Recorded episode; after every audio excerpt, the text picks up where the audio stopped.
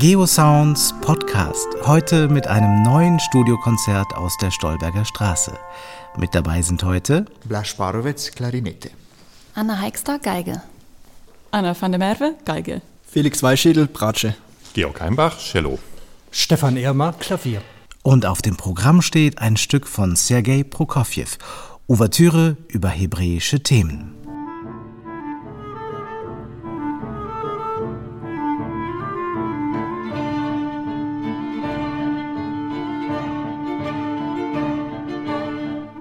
Sergei Prokofjews Ouvertüre über hebräische Themen mit einem Sextett des Gürzenich-Orchesters.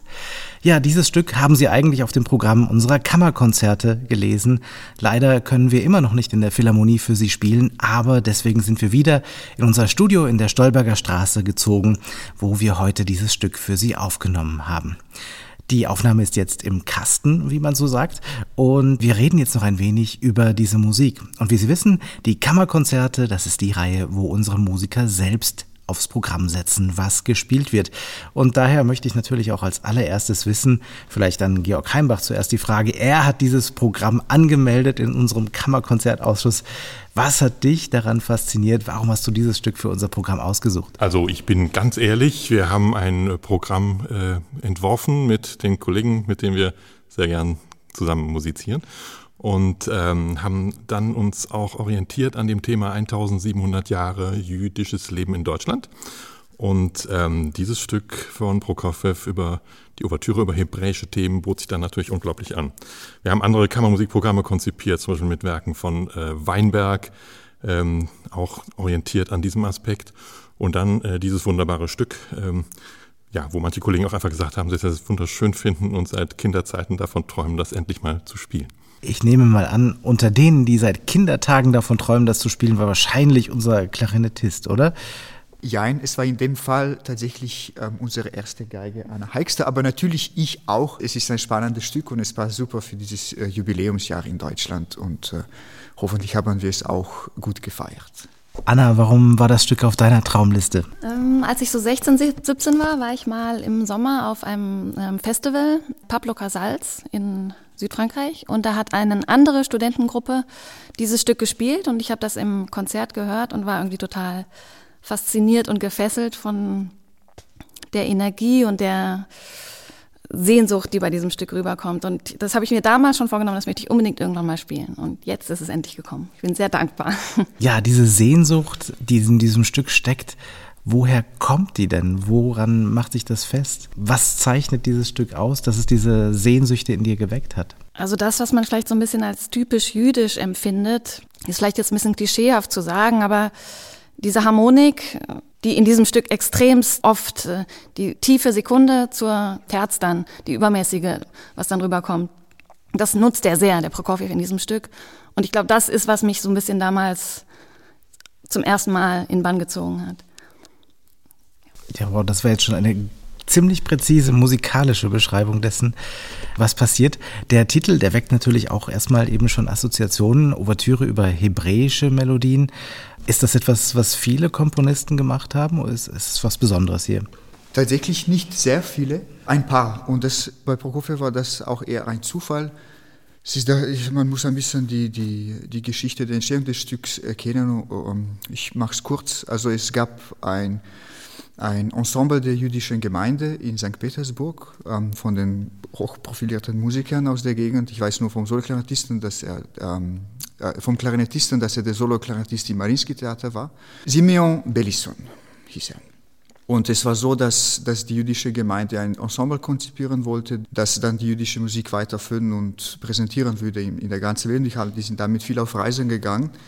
Ähm, und wenn Sie in Amerika waren, es gibt dazu zwei verschiedene Geschichten, welche wahr ist, weiß man nicht. Prokofjew hat in seiner Autobiografie geschrieben, dass er dieses Ensemble gehört hatte und von dem Ensemble dann angesprochen worden ist und gefragt wurde, ob er vielleicht nicht für die was schreiben würde. Ähm, in seinen Memoiren hat der Klarinettist das andersrum beschrieben. Er hat gesagt, dass Prokofjew das Ensemble gefragt hatte, dass er doch gerne was für die schreiben würde. Und für diese Gelegenheit haben die dann entweder ähm, ein Buch mit jüdischen Liedern gegeben oder er hat eben nach diesem Buch gefragt, kommt darauf an, welcher Seite der Geschichte man glaubt. Und welche er, Seite glaubst du? Ich glaube eher der Seite des Klarinettisten, denn es waren aufregende Zeiten für, für, die, für die Juden in Russland nach der Revolution. Und die Idee dieses Ensembles war eben jüdische Musik zu fördern und zu präsentieren. Und die Aufträge, die sie sonst gemacht haben, waren explizit an jüdische Komponisten. Und dass sie dann einen eigentlich in der Zeit nicht so aktiven und berühmten, zumindest in Amerika, Komponisten fragen würden, ist ein bisschen unwahrscheinlich. Aber, voilà, weiß ich nicht. Und Ebner hat dann für diese Gelegenheit aus dem Buch äh, mit den Lieden, ähm, das die ihm gegeben haben, zwei hebräische Lieden genommen, ein, ein Hochzeitslied, ein Freilach und ein, ein beziehungsweise nein, das Hochzeitslied heißt Seit äh, Gesunderheit, ähm, wo ein, ein schönes Weib so melancholisch an ihre Heimat beziehungsweise ihr Zuhause erinnert, das jetzt hinter sich lässt. Und das hören wir dann vom Cello sehr schön gespielt. Und das andere Lied ist ein, ein Freilach, was, was wir am Anfang des Stücks hören. Freilach, das ist ein Tanz, oder? Es ist ein Tanz, ja. Und das ist in Klezmermusik sehr häufig eben von der Klarinette äh, präsentiert, gespielt. Freilach heißt auch, glaube ich, übersetzt fröhlich, oder? Genau, ja. ja. Es klingt auch fröhlich, natürlich ähm, im jüdischen Sinne, äh, zum Beispiel in Slowenien, wo ich herkomme, ist fröhliche Musik ein bisschen anders, aber es ist auf jeden Fall eine sehr spannende Musik, die sehr, sehr, sehr ausdrucksvoll ist und deswegen spricht sie auch so viele Leute an. Und was ich über andere Komponisten wisse, also für, für, das, für ungefähr gleiche Besetzungen gab es noch ein paar Werke, zum Beispiel von Osvaldo Goliow, The Dreams and Praise of Isaac the Blind. Es gab natürlich viele jüdische Komponisten, die, die Sachen komponiert haben, die aber nicht explizit hebräische Themen benutzt haben, sondern vielleicht paraphrasiert haben. Ähm, zum Beispiel Bloch bei, mit seinem Shalom für, für Cello und Orchester. Es ist aber nicht etwas, was wirklich sehr, sehr häufig vorkam, zumindest nicht, äh, nicht dass ich wissen würde. Danke für diese Blitzeinführung in die ganze Entstehungsgeschichte. Ja, es gibt ja auch noch andere Biografen von Prokofjew, die sagen, diese Melodien seien auch ganz und gar erfunden. Aber. Ja, es ist tatsächlich so, dass die Melodien nicht wirklich nachverfolgt werden konnten, beziehungsweise ich habe versucht, die, die eigentlichen Lieder auch nach den Namen zu finden. Ich habe es nicht geschafft, bin auch kein Wissenschaftler, gut. Ähm, aber es ist auch, es gibt eine Vermutung, dass diese Melodien vom Klarinettisten stammen, weil er eben selber auch Komponist war und es kann sein, dass er Prokofjew äh, diese Melodien einfach als Inspiration gab oder als Befehl, weiß man ja nicht. Ob aus Inspiration oder aus Befehl, Prokofjew hat etwas ganz Tolles draus gemacht. Und auch wenn es nicht viele Stücke über hebräische Melodien gibt, dass sich Komponisten an volksmusikalischen Idiomen bedienen, das gab es ja schon immer wieder. Was unterscheidet vielleicht hier die Herangehensweise von Prokofjew oder was macht überhaupt die Faszination aus, sich mit volksmusikalischen Quellen da zu beschäftigen? Ja, Komponisten haben ja schon seit immer sehr viel Volksmusik in die Musik integriert, aber man kann sagen, dass bis zum 20. Jahrhundert die ein bisschen innerhalb der kompositorischen Struktur versteckt war. Ich meine, selbst Mozart hat viele Länder in, in seine Musik einkomponiert, aber eben immer ein bisschen überarbeitet, so dass es nach Mozart klang und nicht nach einem tatsächlichen Ländler. Im 20. Jahrhundert hat sich das geändert, zum Beispiel mit Komponisten wie Bartok, der aktiver die, die Roma-Musik in Ungarn benutzt hatte, um erstmal eine neue Identität, Musikidentität der, der Ungarn zu finden, aber eben die Volksmusik hat viel zu bieten im Sinne vom Ausdruck, vom, von, von Überzeugung, von Leidenschaft, das in der, in der klassischen Musik meistens ein bisschen nicht unterdrückt, aber durch, durch alle Kompositionsregeln, durch, durch alle Formen nicht vielleicht so einfach zu verstehen ist oder nicht so einfach zum Ausdruck kommt wie eine Volksmusik, die jemanden sofort ansprechen kann. Ne? Und eben bei jüdischer Musik ist das sehr besonders, weil sie viele Leute, die nichts mit der jüdischen Musik zu tun haben, sehr einfach anspricht und die, die total anzieht. Der Begriff jüdische Musik, der ist ja eigentlich ein ganz schwierig zu fassender äh, Begriff.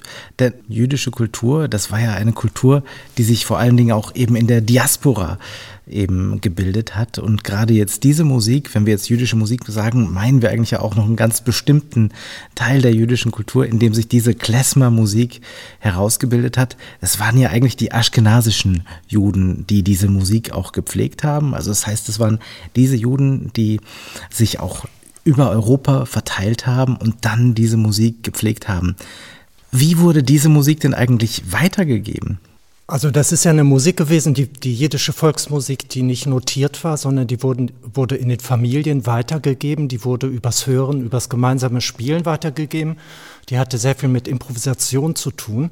Und deswegen ist das eigentlich total logisch, dass diese beiden Melodien, die Prokofjew verwendet, dass man jetzt nicht genau sagen kann, ob die älter sind oder ob die dann erst entstanden sind, weil äh, die tragen also die gesamte Charakteristik der jiddischen Musik, sind typisch dafür, aber wo sie jetzt herkommen und was sie für eine Geschichte haben, das kann man eigentlich auch nicht bei so einer äh, musikalischen Tradition verfolgen, die besonders halt auf, auf äh, Praxis innerhalb der Familien, auf Improvisation und ja, auf Tradition beruht, viele konnten ja auch gar keine Noten lesen, die Musik wurde auch nicht notiert oder so etwas.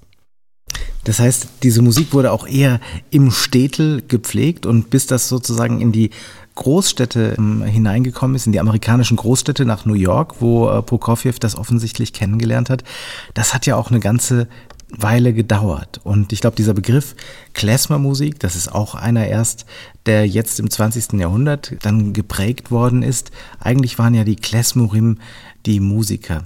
Und es gibt ja auch ganz bestimmte Instrumente, die sie da verwendet haben. Und ein Instrument, das man natürlich ganz intensiv damit verbindet, ist ganz sicherlich die Klarinette. Das hat wahrscheinlich auch ganz viel zu tun mit einem bestimmten Klarinettisten, Jora Feitmann. Aber dieses Instrumentalensemble, was spielt denn das Klavier für eine Rolle da drin? Das Klavier spielt überhaupt keine solistische Rolle. Es ist auch nicht wie in anderer Kammermusik, dass es Dialoge gibt zwischen den anderen Instrumenten und dem Klavier, sondern das spielt hier eigentlich eine vor allem rhythmische, perkussive und klangliche Rolle.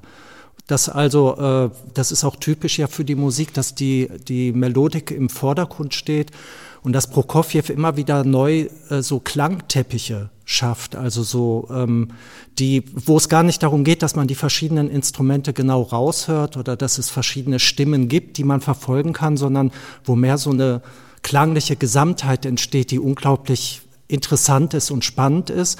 Und da wird, ich will mal sagen, eigentlich der Sound des Klaviers, also das, was man auf dem Klavier halt machen kann, verbunden mit, mit den äh, Klängen, die die anderen Instrumente machen können. Es ist also ganz oft das äh, Pizzicato, Klänge des Cellos oder der Bratsche oder der anderen Streicher mit, mit stack, tiefen Staccato-Noten im Klavier oder so zusammen oder Flageoletttöne mit ganz bestimmten Klängen im Klavier verbunden werden. Und daraus entsteht dann auch diese, diese spezielle, ich will mal sagen, diese spezielle Atmosphäre dieser Musik. Vielen Dank, Stefan. Die Klarinette, warum ist das denn das ideale Klezmer-Instrument überhaupt? Ich würde eher sagen, warum ist die Klarinette überhaupt das idealste Instrument? Es ist einfach das Instrument, das eine, eine der größten, wenn nicht die, die größte dynamische Bandbreite hat. Wo, mit der Klarinette kann man sehr, sehr, sehr laut spielen, man kann sehr leise spielen. Man kann mit der Klarinette sehr verschiedene Farben produzieren. Ähm, man kann mit der Klarinette sehr ausdrucksvoll spielen. Es ist einfach ein sehr, sehr, sehr versatiles äh, Instrument, das nicht nur in der jüdischen Musik, sondern in jeder Volksmusik fast, ähm, in jeder westlichen Volksmusik. Gut. Und die meisten Läden haben die Klarinette sehr, sehr, sehr stark benutzt für deren Musik, obwohl das Instrument ist nicht mal so alt, aber es wurde gleich genommen, weil es hat natürlich eine sehr schöne Farbe. Man kann damit aber sehr einfach, sehr virtuos spielen und eben sehr ausdrucksvoll spielen und es nähert sich sehr an, sehr an die menschliche Stimme. Hat selbst Mozart gesagt, dass das Instrument sein soll, das sich seiner Meinung nach am nächsten zur menschlichen Stimme bewegt. Und in der Klezmer-Musik Sie haben ja in Israel einige Volksinstrumente, die, die sehr, sehr, sehr alte Vorgänger der Klarinette sind, zumindest man, man könnte sie so verstehen. Man könnte die auch eher als Vorgänger der Oboe verstehen, aber gut, sowas wie Schofar. Und das sind Instrumente, die mit der Klarinette auch nachgemacht werden können. Es ist aber, ich glaube, eher dann auch ein Zufall gewesen von Instrumenten, die überhaupt zur Verfügung standen und mit denen dann man gespielt hatte. Das ist nicht anders in anderen Kulturen, sei es in, in, in Slowenien, wo die Klarinette auch sehr präsent ist, sei es bei, der, bei den Roma in Ungarn, da ist die Klarinette mit der Geige auch eine der zwei Instrumente, die, die, die gespielt werden. Aber ich wollte noch auf was Bestimmtes raus, was er hier auch immer wieder einsetzt, diese Krächzer, diese Schluchzer, die es da immer wieder gibt. Ja, in, in Israel hat sich dann eben eine gewisse Spielart der Klarinette entwickelt die unter dem Begriff als Klezmer genannt wird. Und da gehören einige Spieltechniken dazu, äh, wo man den Ton entweder nur unterbricht kurz. Es gibt eine, eine Spieltechnik, wo man gleichzeitig beim Spielen singt, was einen, einen hum, ähm, Brumm so neben den, äh, des Tons produziert. Das kann ich schwer ohne der Klarinette zeigen. Es gibt einige Frazierungen, die immer wieder benutzt werden, die gemacht haben. Man ist in, in einer gewissen Art sehr frei mit dem Instrument, ähm, das auszudrücken, was man auszudrücken, ausdrücken will. Es ist natürlich dann eine Frage, wenn man so ein Stück spielt, das jetzt Prokofiev komponiert hatte, mit den zwei hybriden Stimmen, inwiefern man das klassisch spielt oder wie viel von Einflüssen der Technik, wie man das überhaupt spielt, also Klezmer-Technik, wie viel man davon benutzt. Ich kann mir vorstellen, dass die Ursprungsensemble und Simeon Baylis und der Clarinettist das relativ strikt gespielt haben. Kann ich mir vorstellen, weiß ich natürlich nicht. Ähm, er war nach wie vor dann auch im New York Principal Clarinettist und von ihm gibt es Aufnahmen von anderen Werken. Und es klingt schon so, als ob er relativ ähm, klassisch gespielt hatte. Nicht so zum Beispiel wie Giora Feidmann. Ähm, ich selber, aber wenn ich das Stück spiele, es fällt mir einfach zu schwer ein, ganz, ganz klassisch zu spielen. Es, die Musik ist einfach zu, zu lockernd, ein bisschen was an, ein bisschen mehr zu machen. Also, ja, habe ich gemacht. Ja, von Simeon Bellison findet man tatsächlich einige Aufnahmen auch auf YouTube. Nutzen wir doch die Gelegenheit und hören ein bisschen da rein, wie es geklungen hat, wie dieser Uraufführungsklarinettist gespielt hat. Bobemeises, Canzonette, gespielt von mir allein. Kornettist Simeon Bellison, New York, akkompaniert von Isai Seligman.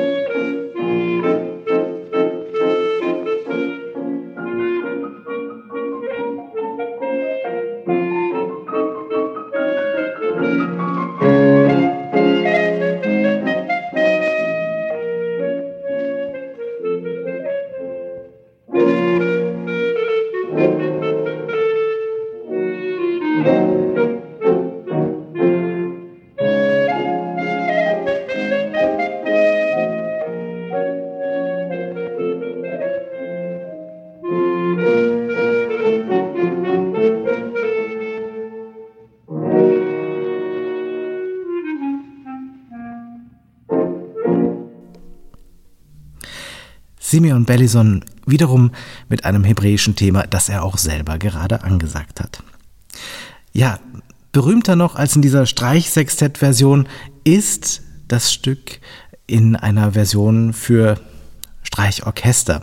Und Prokofjew hat sich auch wiederum seiner Autobiografie folgend zunächst ein bisschen dagegen gesperrt, das Stück zu bearbeiten. Dennoch hatte es einen Riesenerfolg und darüber war glaube ich, auch nicht unglücklich. Wie ist das für euch? Ihr kennt sicherlich auch beide Versionen. In welcher gefällt es euch besser?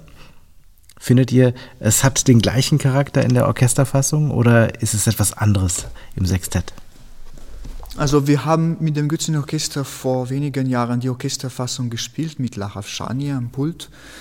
Und ich gebe Prokofjew total recht, es ist als Kammermusikstück konzipiert worden. natürlich, wenn man so ein Stück dann überarbeitet, kann das sehr gut funktionieren, aber die Musik ist ursprünglich für ein kleineres Ensemble gedacht gewesen. Und ich finde, die Orchesterfassung ist natürlich ein tolles Stück, funktioniert gut, aber ich finde es viel angenehmer und deutlich einfacher zu spielen in der Originalfassung mit, mit der kleineren Besetzung als in der großen.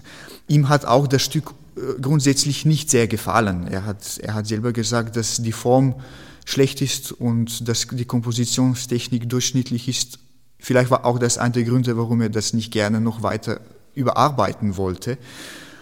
Aber es gab bestimmt Gründe, warum er dann das doch gemacht hatte.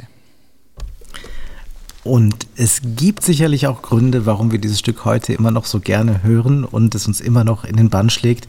Wie wir jetzt schon mehrfach gesehen haben, die eigene Meinung der Komponisten über ihre Arbeit, die muss man manchmal auch in Frage stellen können. Ich danke euch allen ganz herzlich für die Einblicke in dieses Stück. Und Ihnen, meine Damen und Herren, wünsche ich nun viel Vergnügen mit der Ouvertüre über hebräische Themen von Sergei Prokofjew.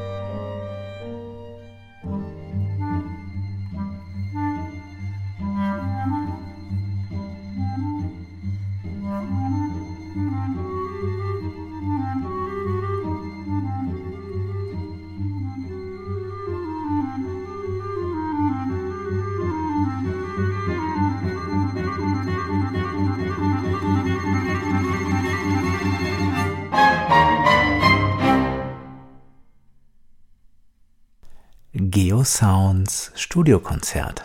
Heute mit Sergei Prokofjews Ouvertüre über hebräische Themen.